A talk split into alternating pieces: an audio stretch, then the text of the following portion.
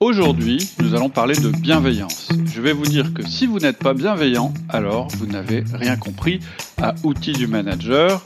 Nous sommes Alexia Ferrantelli et Cédric Watine d'Outils du Manager, le podcast en français sur le management le plus écouté. Bonjour Alexia. Bonjour Cédric. Alors aujourd'hui, on va parler de bienveillance. T'as pas peur que le sujet soit un peu tarte à la crème? Alors c'est vrai qu'on en parle pas mal de bienveillance en ce moment, je vois pas mal d'articles, mais nous, on va le faire à la ODM style, donc à la sauce outil du manager. Et tu sais que si je m'étais intéressé qu'à l'audimat, je ferais des articles et des podcasts montrant aux collaborateurs à quel point leur manager est nul et à quel point eux sont de pauvres victimes. Ça, ça vend bien, mais euh, on a choisi un autre angle chez outil du manager, celui de nous adresser à ceux qui peuvent changer les choses. Et qui peut changer les choses dans l'entreprise eh ben, C'est vous, les managers, vous qui nous écoutez. Et notre rôle, on pense, c'est de vous expliquer concrètement comment faire ce qui est moins facile que de simplement monter les collaborateurs contre leur entreprise et les conforter dans le sentiment d'injustice et de contribuer à cet esprit de victimisation qui accourt dès qu'on ouvre la bouche sur l'entreprise. Mais c'est vrai qu'on parle pas mal de bienveillance euh, dans les articles du management, sur le management en ce moment. Ouais, c'est vrai que j'ai remarqué qu'il y avait pas mal d'articles qui parlaient de ça, tu l'as remarqué aussi, et je trouve que c'est très très bien. C'est assez nouveau en fait finalement de lier le monde de l'entreprise et l'idée de la bienveillance, mais en même temps c'est assez ancien aussi, c'est la réflexion que je me faisais en réfléchissant à ce podcast, euh, ça peut même faire un peu paternaliste, hein. moi c'est des, des, critiques que j'ai eues sur euh, LinkedIn en disant mais ce que vous faites c'est pas paternaliste, c'est très paternaliste, etc., c'est pas mieux que d'exploiter, enfin bref, des trucs un petit peu orientés comme ça, vous verrez ma réponse sur LinkedIn, ça m'avait un petit peu énervé, mais ce que je veux dire c'est que surtout en fait dans ces articles sur la bienveillance, c'est que je vois deux types d'articles, soit des articles un peu flous, en fait, qui restent au stade de la bonne intention, ce qui est bien hein, en soi, ou soit des articles euh, sur le fait que la bienveillance génère de la performance, c'est-à-dire des articles qui se basent sur des études ou des choses comme ça. Et notre angle chez nous, outils du manager, ça a toujours été le même, c'est celui de proposer des outils très concrets. Euh, on vous donne une véritable structure. Hein. cette structure, c'est celle qui est résumée dans le petit livre que vous pouvez télécharger sur le site qui s'appelle Le Manager Essentiel, qui est gratuit, 30 minutes de lecture, et qui propose un système de management.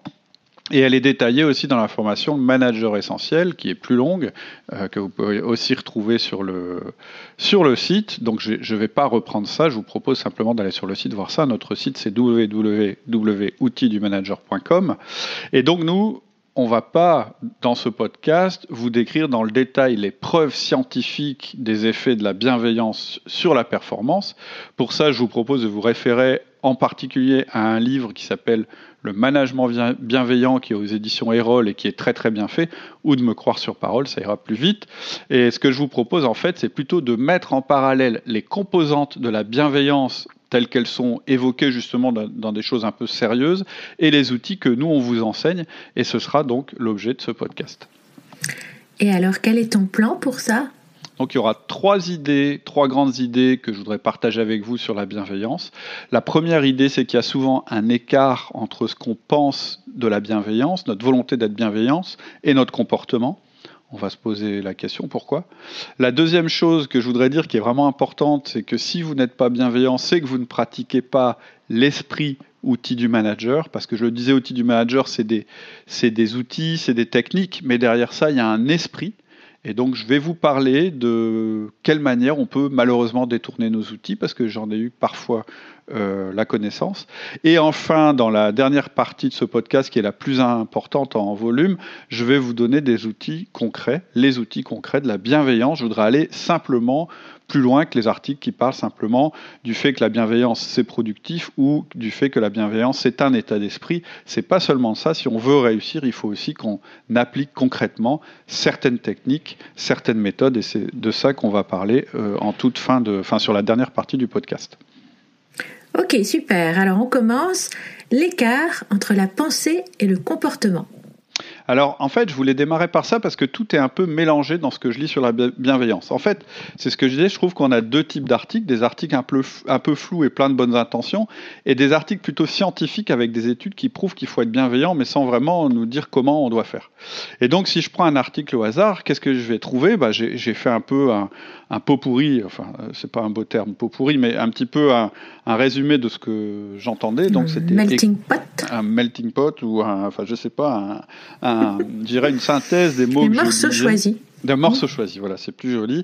Euh, on parle d'écoute active, on parle de pas couper la parole aux gens, d'accepter les désaccords, d'être ponctuel, d'être poli, de, d'être poli, pardon, de pas s'attribuer tous les mérites de votre équipe, de féliciter, ce genre de choses. Donc, on voit bien que globalement, il y a une notion de considération pour l'autre, qu'il y a une notion de droit à la discussion, et même il y a aussi le droit à l'erreur, d'une part, et puis une notion de protection qui va d'ailleurs souvent avec le droit à l'erreur.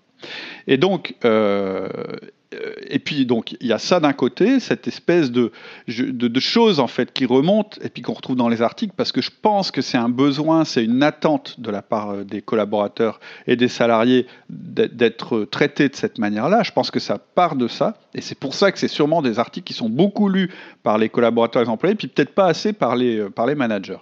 Et puis d'un autre côté, il y a vraiment une, littérature massive et des études massives sur le fait que la bienveillance est le facteur de performance dans l'entreprise.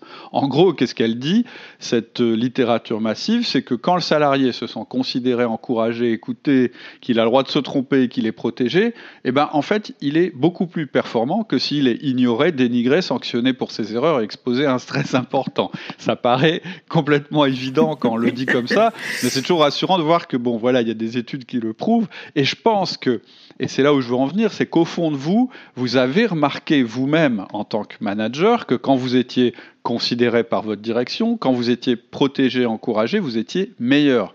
Euh, ça ne veut pas dire que c'est le monde de Candy, mais quand vous sentez que votre supérieur hiérarchique est là pour que vous réussissiez, bah vous êtes bien meilleur.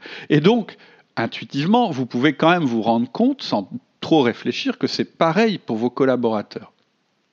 Et pourtant, la perception de bien des salariés c'est de ne ressentir aucune considération de la part de leur manager. Donc il y a un problème, c'est-à-dire que plein de managers sont intellectuellement convaincus, euh, que ce soit par les études ou que ce soit simplement par leur expérience empirique qui les concerne eux, mais ne savent pas dans leur vie professionnelle de tous les jours faire preuve de bienveillance. Alors pourquoi? Comment, ça se passe en général?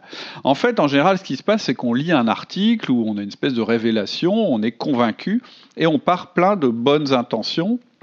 On décide d'être à l'écoute, d'être sympa, empathique, je ne sais pas comment ça se traduit, mais on a toutes nos, tous nos manières de, parler de bienveillance. Et donc on part plein de bonnes intentions, on se doute bien que c'est quand même quelque chose qui fonctionnerait bien. Puis on arrive à l'entreprise, on dit bonjour à tout le monde en souriant. Ah tiens, c'est vrai, c'est quand je leur dis bonjour en souriant, tout de suite ils ont l'air contents. Puis moi-même, je les trouve plus sympas parce qu'ils me sourient en retour. Et euh, peut-être que certains, même de vos collaborateurs, si vous faites ça, vont se demander ce qui vous arrive. Ah, et aujourd'hui ils sourient, qu'est-ce que ça, ça, cache un truc, etc. Enfin bref. Et puis vous montez dans votre bureau, et là, dans vos mails, ah, une réunion imprévue. Ah bon, bah zut, euh, justement, vous étiez dit que vous auriez euh, passé un peu de temps avec machin à la machine à café pour l'aider sur le dossier X. Bon, bah ça passera après. Vous dites qu'il va bien se débrouiller tout seul. Euh, et puis vous lui envoyez un mail en disant, bon, bah finalement, pour le dossier X, tu te débrouilleras. Vous balancez un mail comme ça, comme ça vous évacuez le problème. Et puis, au fur et à mesure que votre journée avance, votre niveau de stress augmente et votre bonne résolution s'envole. En tout cas, vos bonnes résolutions s'estompent ou elles s'estompent en fait devant le stress auquel vous devez faire face. Qu'est-ce que je veux dire? Parce que c'est sûrement quelque chose que vous avez vécu. Moi, c'est parfois quelque chose, pourtant, hein, ça fait dix ans que je parle de management, qui m'arrive encore. Eh bien, en fait, ce que je veux dire, c'est assez simple. C'est que la bonne intention, ça suffit pas être convaincu factuellement par des études, intellectuellement, etc., en fait, ça tient rarement face à la réalité, face au quotidien que vous vivez dans votre entreprise. Et de toute façon, d'une manière générale, on en reparlera dans les formations, quand vouloir progresser, ça ne veut pas seulement dire avoir l'intention de progresser ou avoir un objectif qu'on s'est fixé, sinon on sait tous que les bonnes intentions qu'on a en début d'année, elles seraient réalisées à 100%. Euh, or, je crois qu'on a vu dans un podcast précédent, je me souviens plus du pourcentage, est-ce que tu t'en souviens, on avait trouvé une étude justement qui disait euh, quel est le pourcentage de bonnes intentions qui se réalisent. il me semble que c'était du ah, style... C'était pas 80% qui sont abandonnés C'est ça. Je, je, crois que c'était moins de 20% effectivement euh, voilà, qu'on faisait. Et donc, la bonne intention, puis être convaincu intellectuellement, ça suffit pas. En fait, si euh, vous voulez réussir, en général, moi je crois quelque chose de très très fort, il faut que vous, euh, vous, vous, vous, en fait, vous mettiez en place, que vous intériorisez un processus, voire un rituel quand il s'agit de personnes et on va en reparler, mais euh, parce que nous, c'est ça qu'on fait dans Outils du Manager, c'est les outils qu'on vous propose, en fait, c'est jamais, vous avez remarqué, des outils one-shot. C'est toujours des outils qui vont se... Euh, si je prends le 1 à 1, par exemple, c'est quelque chose que vous allez faire toutes les semaines. Et vous allez devenir de meilleur en meilleur, et vous allez avoir un engagement long terme. Et donc, vous allez, en fait, ancrer une habitude. Et vous l'avez deviné, moi, mon conseil, pour être bienveillant, et pour vraiment tirer tous les bénéfices de la bienveillance, ça va être d'ancrer la bienveillance à l'intérieur des pratiques et des rituels que vous avez déjà mis en place dans votre management. Et c'est de ça qu'on va parler dans la dernière partie. Donc je voulais démarrer par ça en vous disant c'est pas parce que vous avez été convaincu par la bienveillance, que vous avez essayé de la mettre en place, puis finalement ça n'a pas marché, ça ne veut pas dire que la bienveillance c'est pas un truc qui marche, ça veut qui, qui, qui, ne marche pas, pardon. Ça veut dire que vous, pour l'instant, n'avez pas réussi à réellement la mettre en place. Mais avant de passer à la partie concrète, je voudrais insister sur un point extrêmement important, c'est ma deuxième partie. Si vous n'êtes pas bienveillant, vous n'avez rien compris à outils du manager. Bah oui, parce qu'en fait, euh, c'est quand même important qu'on parle de ça. Je voudrais aussi vous dire que quand je partage toutes les semaines des outils pour vous aider à mieux manager, eh ben, je me rends compte parfois que ça suffit pas, parce que euh, beaucoup de gens n'écoutent que la partie qui les intéresse, et à mon sens, beaucoup de gens, volontairement ou pas, détournent les outils et en font des outils qui en fait finalement vont être contre-productifs, voire destructeurs. C'est un peu le problème du podcast, c'est qu'on peut en écouter un et ne pas saisir la logique globale de l'ensemble. C'est pour ça que moi j'avais vraiment envie de faire ce, livre dont, je parlais tout à l'heure, déjà pour que vous compreniez un petit peu le schéma, et c'est pour ça aussi qu'on travaille euh, actuellement euh, sur les principes de management, parce que je voudrais aussi que vous compreniez l'esprit euh, global du, du podcast. Et c'est aussi pour ça que j'ai créé le processus complet de, transformation d'un manager à travers la formation de manager essentiel et que j'ai fait pareil sur la dernière formation, le disque interaction. Là, je suis beaucoup plus à l'aise parce que j'ai du temps et parce que je peux dérouler un processus, je suis plus à l'aise pour vous vraiment rentrer en profondeur des outils, que vous les compreniez vraiment en profondeur. Alors que sur un podcast, bah, je ne sais pas dans quel ordre vous allez écouter les choses, etc. Mais n'empêche, euh, euh, peut-être que en plus, moi, j'insiste pas assez dans les podcasts sur, sur cette idée de bienveillance. Je parle souvent d'éthique, etc. Mais euh, peut-être que j'insiste pas assez sur l'idée de bienveillance. Alors justement, dis-nous précisément comment on peut utiliser nos outils de manière malveillante. Alors, en fait, l'inverse, ouais, bah, en fait, normalement, on peut pas. C'est-à-dire que euh, c'est impossible d'utiliser nos outils de manière malveillante si on suit ce qu'on dit précisément dans la formation de manager essentiel, etc. Mais si on les vide de leur substance, alors oui, et ça peut être catastrophique. Nos outils sont vraiment puissants. Euh, ils ont vraiment une forte puissance de transformation dans l'entreprise. Et euh, bah, si on n'a pas, je dirais, soit compris comment ils fonctionnent complètement, ou soit si on a des intentions qui sont différentes que les intentions qu'on indique pour chaque outil, ils peuvent facilement être complètement détournés de leur vocation euh, si on ne les maîtrise pas en détail. Parce qu'en fait, on, entend souvent, hein, c'est un dicton, enfin c'est quelque chose qu'on entend souvent en langue anglaise, c'est le, le diable se cache dans les détails.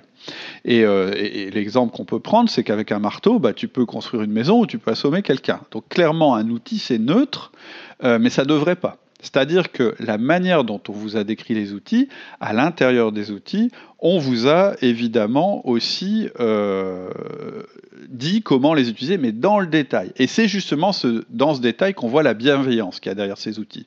Maintenant, si on oublie ce détail, si on oublie la structure à l'intérieur des outils, on peut les utiliser de manière erronée et destructrice. Le plus classique, par exemple, j'en parle parce que je m'en suis déjà rendu compte quand j'ai fait des formations où j'ai discuté avec des gens qui utilisaient le 1 à 1, ça peut être d'utiliser le 1 à 1 pour harceler le collaborateur sans s'en apercevoir forcément, et en faire un outil qui ne fera que lui demander des comptes de manière systématique et sans jamais écouter le collaborateur. D'en faire une réunion de travail extrêmement stressante pour le collaborateur, alors que c'est complètement l'inverse qu'on recherche à travers le 1 1, puisque le 1 1, c'est l'outil de la confiance.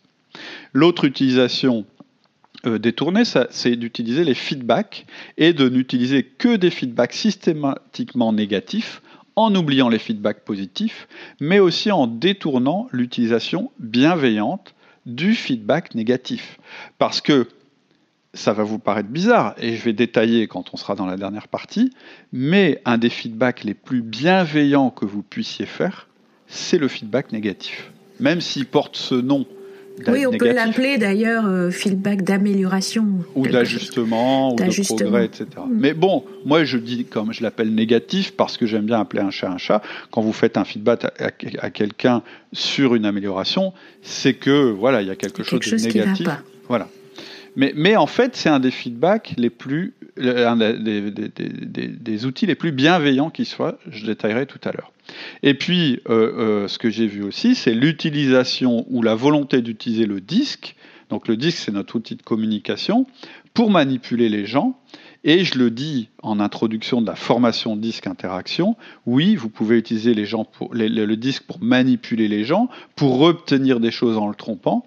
Et donc, si je le dis, c'est parce que ça existe, parce que ça fonctionne, que je l'ai vu, et c'est pour, pour ça que j'ai éprouvé le besoin de faire ce podcast sur la bienveillance. En fait, je vous montrais à quel point outil du manager est bienveillant, et à quel point, si vous ne l'êtes pas, en fait, vous dévoyez l'esprit de ce qu'on fait.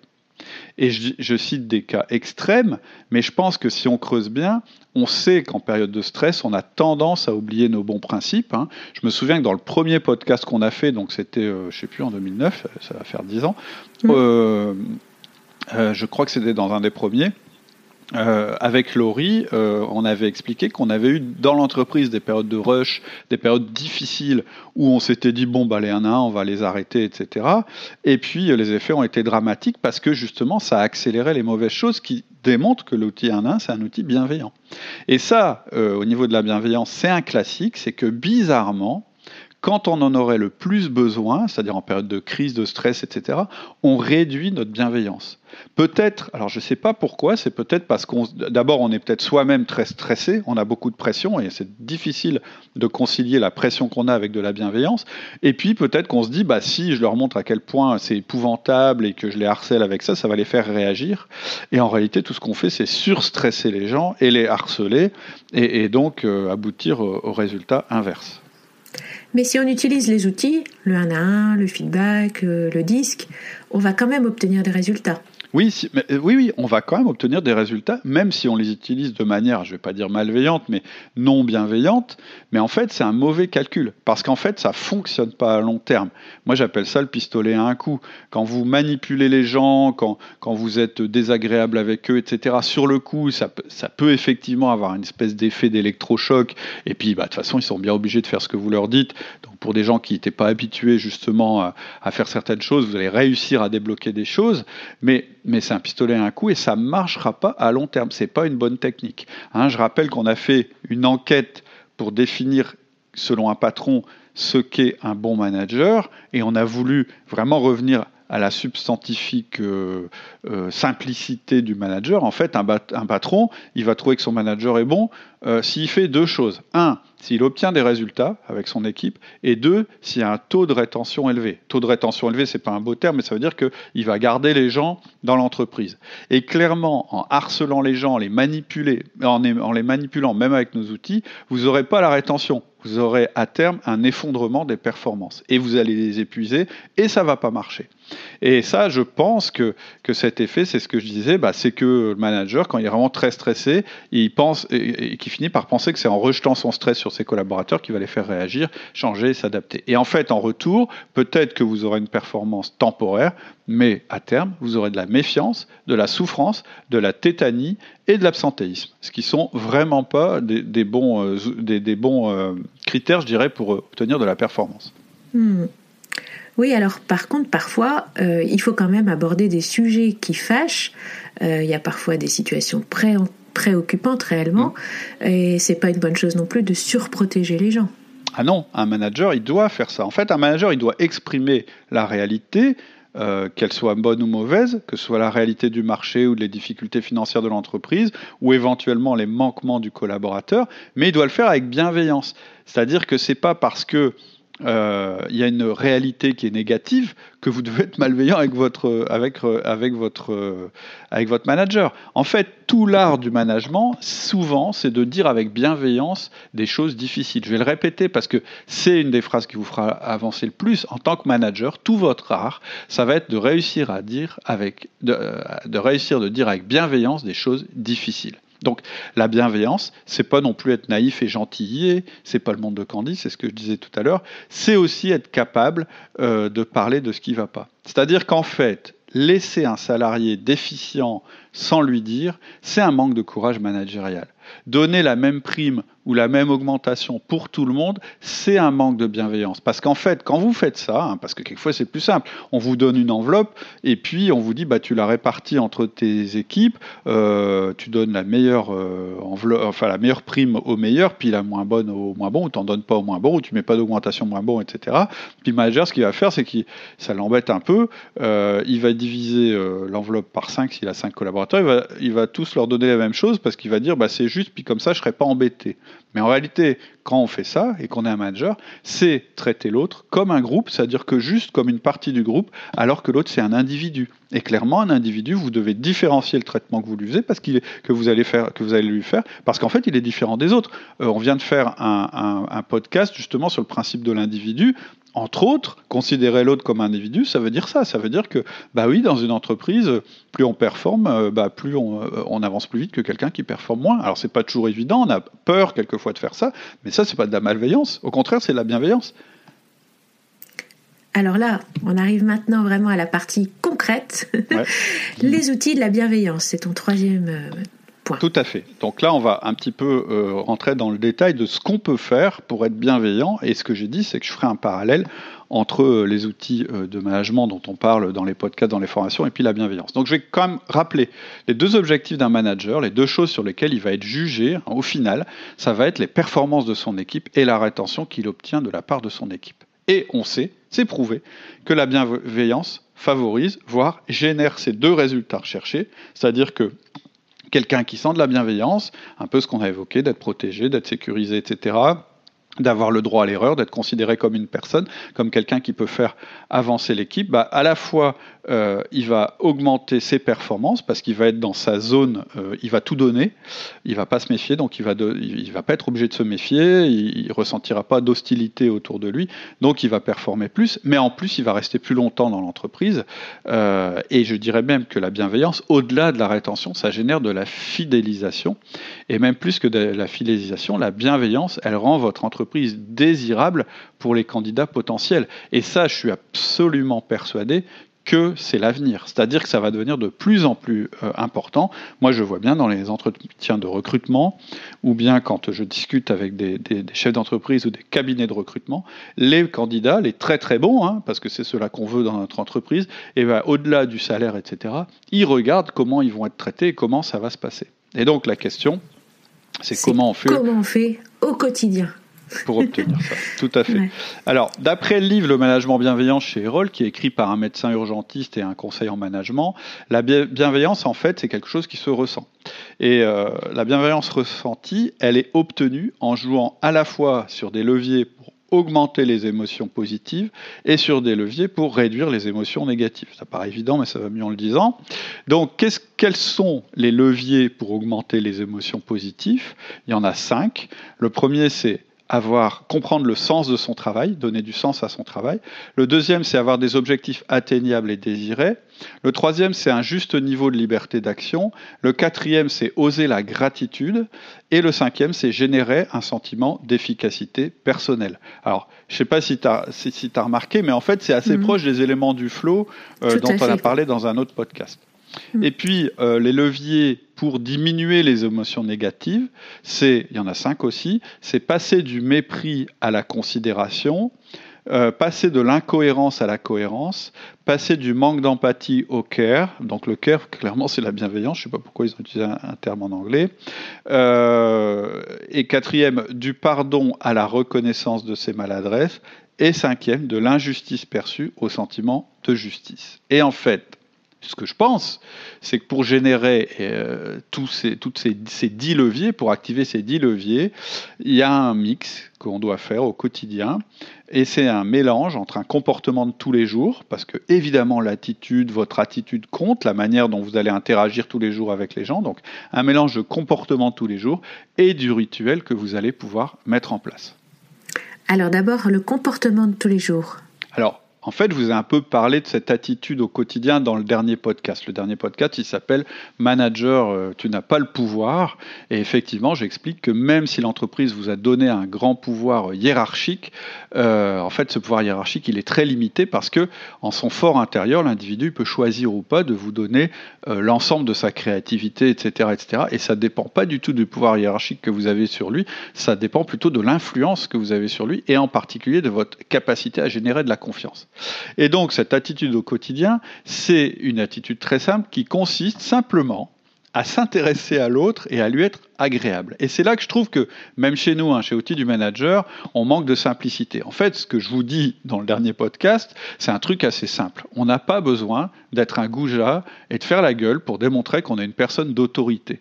En fait, il y a beaucoup de gens, bon, c'est vrai, moi, ça fait tellement longtemps que je fais des podcasts et que je parle d'autre chose que je me rends plus compte. Mais il y a beaucoup de gens qui pensent que ça fait important, ça fait autoritaire que de faire la gueule, d'être un goujat, etc. Et aujourd'hui, moi, je pense que c'est contre-productif, j'en suis sûr, et je pense même que c'est ringard.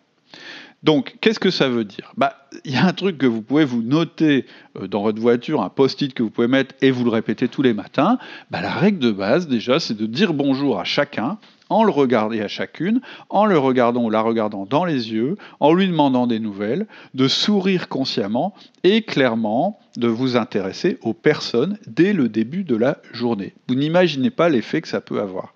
Et en fait, c'est simplement considérer vos collaborateurs, vos collègues, comme des amis euh, et vous rappeler juste les leçons minimales de politesse et de bonne conduite. Pourquoi? Bah Parce que ça marche et parce que c'est ce qu'on fait avec ses amis. On les prend en considération, on leur sourit, on a envie de les séduire, et aussi on aime avoir des nouvelles, donc euh, on leur demande de nous raconter des anecdotes. Euh, vous êtes sur lieu de travail, donc plutôt des anecdotes du boulot, mais il n'y a rien qui fait plus plaisir à un de vos magasiniers, vendeurs, etc., que de vous raconter comment il a euh, réussi à expédier telle commande à temps ou comment il a convaincu tel client, etc. Et puis, des amis, bah, on a envie qu'ils réussissent et on ose aussi leur dire quand quelque chose ne va pas. Bon, là, il y a une technique pour le faire, je vais y revenir. Mais voilà, ce que je veux dire, c'est que c'est assez incompréhensible quand on y pense. Pourquoi à quel point certaines personnes peuvent être charmantes en privé et épouvantables dans le cadre professionnel. Ça, c'est un truc que j'ai jamais compris.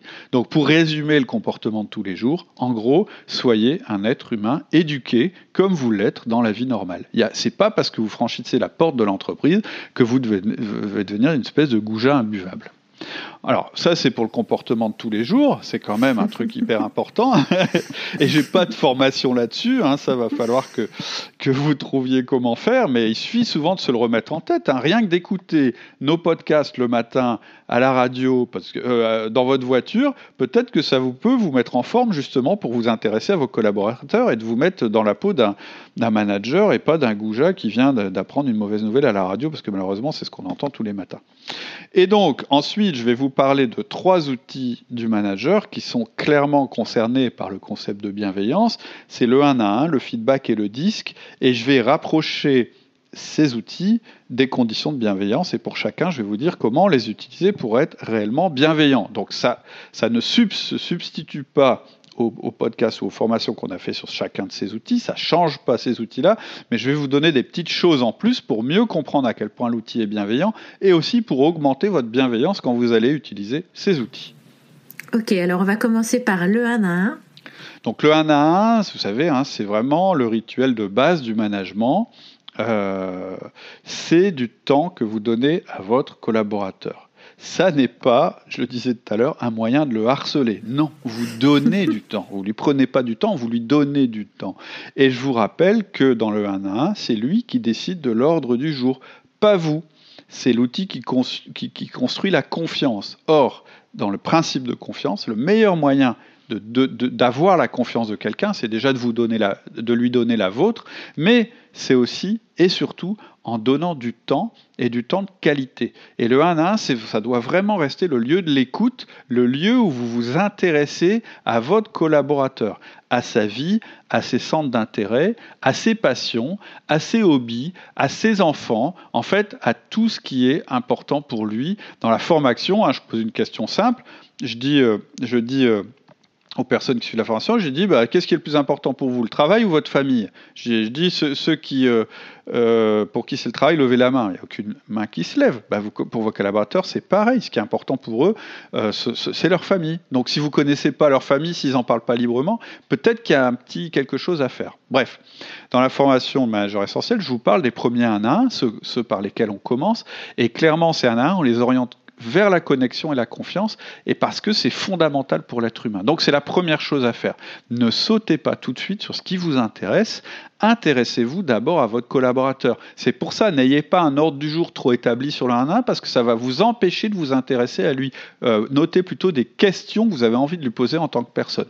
C'est bien sûr euh, des, des instructions qui sont données dans la formation et dans les podcasts, mais elles sont malheureusement oublié. Avec le temps, bah, on finit par euh, transformer cette réunion euh, en une bête réunion de travail, ce que n'est pas le 1 à 1. En fait, ce n'est pas une revue d'activité non plus, et en fait, ça le devient quand le manager prend trop le pouvoir. Donc, ce que je vous conseille clairement avant euh, de faire vos 1 1, c'est vous remettre en tête que vous devez écouter votre collaborateur avec bienveillance. Et donc, ce que vous pouvez faire, un truc qui marche bien, c'est tout bête, c'est noter sur vos fiches de 1 à 1, en haut, écoute et bienveillance. Ça vous remettra en tête ce principe fondamental juste avant votre 1 à 1. Et si je reprends les thèmes de la bienveillance, en fait, clairement le 1 à 1, ça permet de passer du mépris à la considération, ça permet de générer de l'empathie, ça permet d'être cohérent, pourquoi d'être cohérent Parce que vous prenez le temps d'expliquer les choses d'une manière individuelle. Euh, une des choses euh, conseillées dans, le livre dont je parlais tout à l'heure, c'est de se faire raconter un succès de votre collaborateur. Et ça, je vous en ai déjà parlé, je le conseille aussi dans la formation. À un moment, quand la connexion est établie, intéressez-vous à votre collaborateur et surtout comment il a fait les choses. Hein. Souvent, je dis, parlez plutôt du pourquoi que du comment.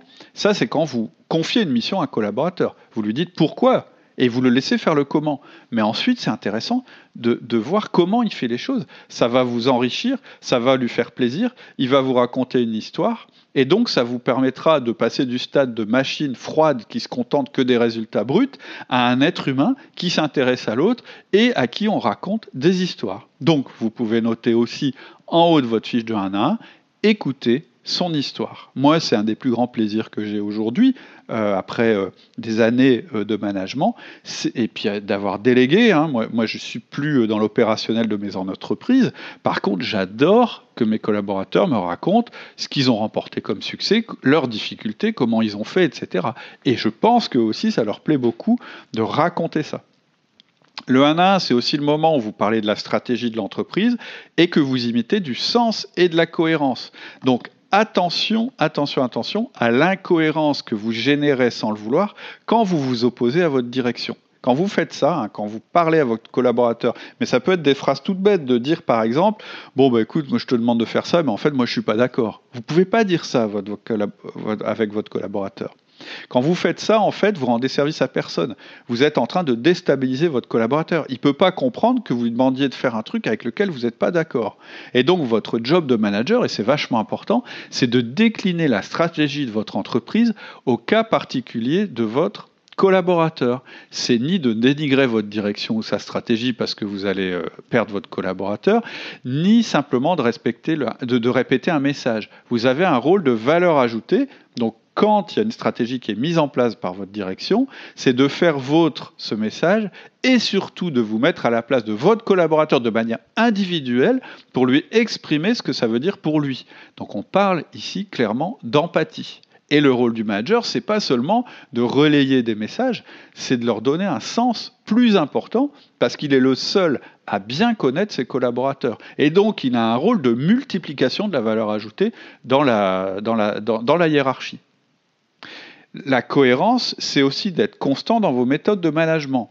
C'est pour ça que quand euh, vous suivez une formation, le manager essentiel, c'est une formation qui est organisée en progression. C'est-à-dire que chaque outil de management dont on parle, le 1 à 1, c'est vraiment l'exemple pur, euh, c'est un élément en fait qui va évoluer au fur et à mesure que votre management évolue. C'est-à-dire que vous démarrez avec des 1 1 qui sont très orientés connexion, très orientés euh, justement bienveillance, etc. Mais vous allez garder cette bienveillance tout au long, mais le 1 1, progressivement, il va devenir quelque chose qui, par exemple, augmente l'autonomie du collaborateur, etc., etc. Mais ce dont on est sûr, c'est que chaque outil que vous allez ajouter, chaque étage que vous allez ajouter à votre fusée du management, c'est quelque chose qui va être cohérent avec le précédent. Et je voulais terminer à propos du 1 1 pour vous dire qu'il doit impérativement être programmé toute l'année. Pourquoi? Parce que c'est un signe fort de considération que vous envoyez à votre collaborateur. Vous lui donnez du temps, mais vous ne lui donnez pas une demi-heure maintenant, vous lui promettez du temps, vous vous engagez, c'est-à-dire vous lui dites pas seulement je vais passer une demi-heure avec toi parce que j'ai l'impression qu'il y a quelque chose qui ne va pas, je vais résoudre le problème et ensuite je vais disparaître, tu me verras plus jamais. Non, vous lui dites on va se voir chaque semaine et chaque semaine je vais te donner une demi-heure, vous vous engagez dans le long terme et ça c'est un très grand signe de considération. La bienveillance c'est quelque chose qui se joue à long terme parce que ça joue sur les valeurs, sur de la matière humaine. Ok, alors il y a un autre outil qui est formidable aussi hmm. pour pouvoir être bienveillant avec ses collaborateurs. C'est le deuxième outil, donc c'est le feedback. Donc, il y a un sentiment qui est très répandu chez les salariés français, quasiment universellement, c'est je suis sanctionné pour mes erreurs, mais personne n'a conscience du travail que je fais. Donc ça se décline sous plein de formes. Hein. Oui, oui, bah c'est ça, on souligne juste qui va pas, mais on oublie les 90% qui marchent. Ou bien, euh, bah oui, je me suis planté, mais on ne se rend pas compte de tout le travail que je suis en train de faire, etc. Donc, vous pouvez être contre ce sentiment, vous pouvez dire que c'est pas bien, mais c'est un sentiment qui existe. Et c'est alors en France, on est très fort sur le sentiment d'injustice, hein, d'une manière générale, mais forcément, il y a une réalité quand même derrière. Et en plus, c'est quelque chose qui existe, vous pouvez pas le nier. Et d'ailleurs, euh, dans ce livre dont je parlais tout à l'heure, il, y, a une étude qui démontre clairement, il y en a plusieurs, qui démontrent clairement l'effet positif des encouragements sur la performance. Et évidemment, l'effet inverse quand on n'est jamais encouragé, voire quand on est dénigré, mais aussi quand on n'est jamais encouragé. Et euh, l'encouragement, c'est quelque chose qui est différent du compliment. Il ne faut pas confondre les deux. Parce que un compliment, en fait, il s'adresse au passé. Un compliment, c'est dire bravo pour ce que tu as fait. Alors qu'un encouragement, il s'adresse au futur. Il dit, bah dis donc, c'est bien, continue comme ça. Ou, bah écoute, c'est dur, mais je t'encourage à continuer parce que ça va progresser. Donc c'est pas du tout la même chose. Et c'est pour ça que j'encourage avant tout le feedback positif plutôt que la récompense ou le compliment. Le but du feedback positif, c'est comme l'encouragement, c'est une forme d'encouragement puisque c'est d'encourager un futur comportement. Et donc, il faut donner à votre collaborateur qu'il a la capacité à réaliser ce qu'on leur demande. Évidemment, avant, il faut vous assurer qu'il a la capacité de le faire, et ça, vous pouvez vous en assurer quand vous le connaissez, que vous l'avez formé, etc. Mais ensuite, il faut lui donner le sentiment qu'il va réussir. Et un manager qui n'est que dans la critique et qui s'attribue tous les succès de son équipe, y verra inéluctablement les performances de son équipe baisser. Les études, c'est ce que je disais, prouvent en effet que plus vous doutez de vos capacités, plus vous allez réduire vos performances. Et donc, en tant que manager, vous devez vraiment aimer votre équipe, c'est-à-dire la comprendre et vouloir qu'elle réussisse. Et une fois que vous aurez eu ce déclic, bah, l'outil du feedback, qui prend toute sa valeur, vous allez comprendre pourquoi c'est absolument nécessaire régulièrement de faire du feedback positif, même sur des choses qui vous semblent acquises, pour montrer que vous ne les oubliez pas en fait. Ok, mais alors euh, comment on fait euh, quand on doit faire un feedback négatif?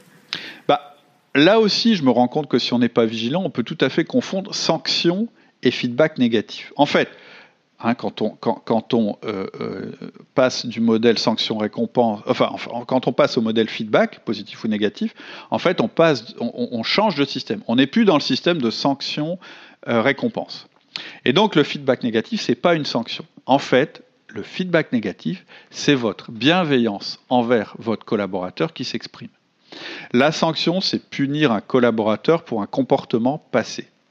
Le feedback négatif, c'est faire confiance à votre collaborateur pour qu'il modifie son comportement futur.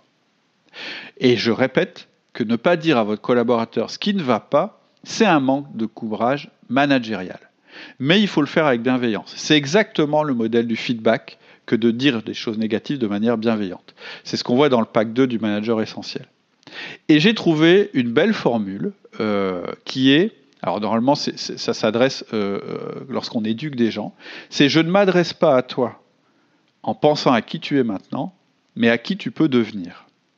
Et ça, alors ça marche aussi pour l'éducation des enfants. C'est-à-dire que c'est ne pas céder au fait que tout soit agréable, tout confortable en, permanence, mais d'accepter qu'il y ait des choses un peu moins confortables parce qu'en fait, on vise un futur qui est meilleur. Et ça, c'est une formidable attitude quand on manage et qu'on éduque. C'est ce qui nous permet de faire de ce feedback de, faire ce feedback négatif, parce qu'en fait, à travers ce feedback négatif, on, on montre qu'on a confiance en notre collaborateur, et c'est aussi ce qui me fait dire, ne faites pas à la place de votre collaborateur, ne trouvez pas la solution à sa place, ne faites pas à sa place, parce que si vous faites ça, vous lui volez sa créativité. Montrez-lui qu'il y a un problème, ce problème a un impact négatif, mais montrez-lui aussi que vous avez confiance dans sa capacité à avancer. Hein. Je vais prendre un exemple simple. Si vous voulez euh, que votre enfant apprenne à faire ses lacets, bah, lui faites pas ses lacets tous les matins parce que ça va plus vite. Il va jamais apprendre. C'est un peu euh, bête comme exemple, mais je pense que ça parle à tout le monde. Et euh, malheureusement, même si ça nous parle à tous, c'est ce qu'on fait, c'est ce qu'on a tendance à faire en permanence dans nos entreprises. Et donc, je le dis pas très souvent à propos du feedback parce que j'ai peur que ce soit mal interprété, mais le meilleur feedback pour le progrès, c'est bien ce feedback d'amélioration, d'ajustement, le feedback négatif. Je le dis pas trop souvent parce que notre tendance naturelle, c'est déjà de voir naturellement ce qui va pas, et donc euh, euh, euh, on a tendance à sauter sur le feedback négatif, alors que avant tout, il faut faire des feedbacks négatifs, euh, positifs, pardon, et avant tout, il faut développer la confiance. C'est-à-dire qu'un feedback négatif qui est fait dans un contexte où il n'y a pas de confiance, ça marche pas, puisqu'il n'y a pas de droit à l'erreur. Donc, votre feedback d'ajustement, feedback négatif, doit être donné avec bienveillance, pas dans un esprit de sanction, mais dans un esprit de progrès, c'est extrêmement important. Hmm. Et tu veux ajouter deux choses très hmm. importantes aussi. Parler de vos erreurs et excusez-vous. Oui, ça, c'est pas des outils, mais ça permet de faire mieux fonctionner les outils. Le droit à l'erreur est fondamental pour générer de la bienveillance et de la performance à la fois. Et une phrase que j'adore, hein, qu'un chef d'entreprise m'a dit une fois quand je lui ai demandé bah, qu'est-ce que tu as appris de plus important dans ta vie d'entrepreneur, il m'a dit on n'apprend jamais autant qu'en réparant ses erreurs. J'adore cette phrase notez-la quelque part et dites-la à vos collaborateurs. quand vous dites ça, en fait, c'est un signal. En fait, vous leur dites, bah, en fait, tu peux te tromper puisque c'est comme ça qu'on apprend. Et c'est aussi la phrase de Mandela qui est formidable, je ne perds jamais, soit je gagne, soit j'apprends. C'est une formidable façon d'aborder la vie. Et quand vous présentez les choses de cette manière-là avec votre, vos, collaborateurs, qu'est-ce que vous leur dites en gros? Bah, Je sais que tu vas faire des erreurs, euh, qui ne tentent rien à rien. Mais par contre, vous dites aussi, si tu fais des erreurs, il va falloir les réparer. Et comme tu vas les réparer, en fait, c'est là que tu vas apprendre le plus. Et donc, en faisant ça, vous générez de l'autonomie chez eux et de la confiance, et donc de la motivation intrinsèque. C'est quoi la motivation intrinsèque? C'est la seule motivation réelle. C'est la motivation qu'on génère soi-même. Et vous, euh, vous devez vous appliquer ça aussi. Vous devez montrer l'exemple. Alors, comment on montre l'exemple? En se trompant euh, Bah, en fait, de toute façon, on se trompe. Enfin, moi, je sais pas. Si vous avez l'impression de jamais vous tromper, c'est que vous tentez pas assez de trucs. Donc, de toute façon, vous vous trompez. Il faut partir du principe que vous vous trompez. Et plutôt euh, deux fois qu'une. Hein. En général, on met du temps à voir qu'on s'est trompé. Donc, si vous reconnaissez devant eux vos erreurs, en vous excusant, oui, en vous excusant, et en disant ce que vous allez faire pour euh, les résoudre, voire si vous savez leur demander leur aide, eh ben, il n'y a pas de meilleur moyen pour établir un climat euh, de confiance réciproque.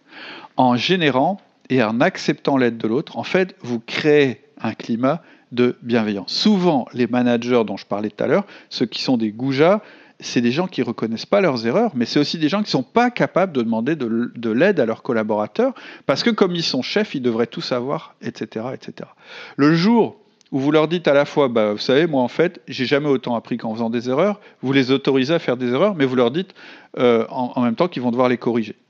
Le jour où vous dites, bah là, je me suis planté, eh ben vous, vous, vous présentez devant eux euh, avec euh, votre, vos faiblesses. Parce que on a tous des faiblesses, on fait tous des erreurs. Mais en même temps, vous leur montrez que vous êtes fort parce que vous êtes capable de le reconnaître devant eux. Et ça les incite à faire la même chose. Et l'étape d'après, effectivement, c'est de savoir leur demander leur aide. un chef est une personne qui a besoin des autres. Et tu nous parles du disque aussi, qui est un outil qui, bien utilisé, peut aussi permettre d'appliquer un comportement très bienveillant. Tout à fait. En fait, le disque, hein, c'est le modèle euh, notre modèle privilégié euh, d'analyse et de communication, euh, qui divise les, les, comportements des personnes en quatre comportements principaux, dominant, influent, stable et consciencieux. Et cet outil, si vous l'utilisez correctement, en fait, il va vous permettre d'obtenir des résultats, mais en toute éthique. Influencer les autres pour améliorer la performance. C'est l'objectif du disque, mais avec de la bienveillance. ça, c'est l'objectif du disque avec outil du manager. Mais c'est pas de ça que je voudrais parler ici. En fait, le disque, avant tout, avant d'obtenir des résultats, il vous incite, il vous oblige en fait à vous intéresser à l'autre. C'est-à-dire que vous ne pouvez pas être performant euh, dans le disque si vous ne vous intéressez pas à l'autre. Ça ne marche pas. Et donc, en vous intéressant à l'autre, vous allez le reconnaître comme étant différent et euh, vous allez donc l'accepter puisque vous allez aussi apprendre à vous adapter à lui en tant qu'individu. Et donc, quand vous allez commencer cette démarche, en fait, l'autre, ça va plus être les autres. Ça va être lui en particulier. Ça va être Jean, ça va être Janine, etc. Avec son fonctionnement à lui ou à elle, avec ses défauts et ses qualités, ou plutôt ses euh, zones de, confort et ses zones de difficulté. Et ça sera devenu réellement quelqu'un pour vous. Et c'est bien la base de la, de la bienveillance. Parce qu'en fait, utiliser le disque, finalement, ça revient à se dire j'ai besoin des autres. Et se dire ça, en fait, c'est leur donner une existence et adapter, s'adapter soi-même à leur manière de communiquer, c'est avoir de la considération et de l'intérêt pour eux. Donc, vous voyez, vous pouvez vraiment pas faire outil du manager et ne pas être bienveillant. Ça marche pas. En fait, la bienveillance, c'est réellement le carburant de nos outils. Avec la bienveillance, en fait, vous rendez nos outils encore plus efficaces et surtout plus efficaces dans le long terme. Ok, super. Euh, est-ce que tu pourrais nous rappeler les formations en cours maintenant? Oui, alors, il y a deux formations hein, euh, en cours actuellement. Euh, une qui est en lancement, c'est celle qui s'appelle Disque Interaction, où vous allez apprendre à utiliser le modèle disque justement pour améliorer vos relations avec vos collaborateurs et vos collègues et obtenir des résultats, mais en toute éthique, hein, je le répète, c'est vraiment un outil bienveillant. Et euh, donc on est encore en période de lancement, donc il y a une petite réduction euh, sur, le, sur la formation qui va s'arrêter au prochain podcast parce qu'on va changer de sujet et on va lancer une autre formation. Et je vous rappelle que sur cette formation disque, vous avez actuellement le code DISCO, qui vous, en majuscule, qui vous permet de bénéficier d'une réduction supplémentaire par rapport au tarif de lancement, parce qu'il reste quelques places. Hein. J'avais fait 30 euh, places avec le code DISCO, et donc euh, vous pourrez cumuler les, cumuler les deux jusqu'au euh, prochain podcast. Et puis, bien sûr, le meilleur moyen d'augmenter de, de, de, mettre en place un management efficace, pragmatique et éthique et donc bienveillant, c'est de suivre la formation euh, euh, Le Manager Essentiel, qui est vraiment notre formation sur le management, euh, qui est disponible soit complètement ou soit en trois packs progressifs. Mais ça, je vous laisse découvrir ça sur le site. je vous mets les liens en descriptif de ce podcast, à la fois vers la formation Disque Interaction et vers le manager essentiel. Euh, et puis, euh, si ce podcast vous plaît, je compte sur vous pour le partager, nous mettre des avis favorables sur l'appli de podcast. C'est important. Je pense que plus on sera écouté et mieux, euh, plus la bienveillance sera présente dans l'entreprise de manière réelle et concrète et pas simplement dans des articles sur le management. Merci Cédric, parce que c'était vraiment un sujet euh, passionnant et savoir vraiment en effet comment concrètement faire pour être euh, bienveillant dans nos boîtes. On l'entend rarement et ça fait du bien de savoir quelles sont les clés. Et puis ça marche. Ok, bah je te remercie aussi et puis euh, on vous donne rendez-vous la semaine prochaine. Très bonne fin de semaine à tous. À bientôt. À bientôt. Au revoir.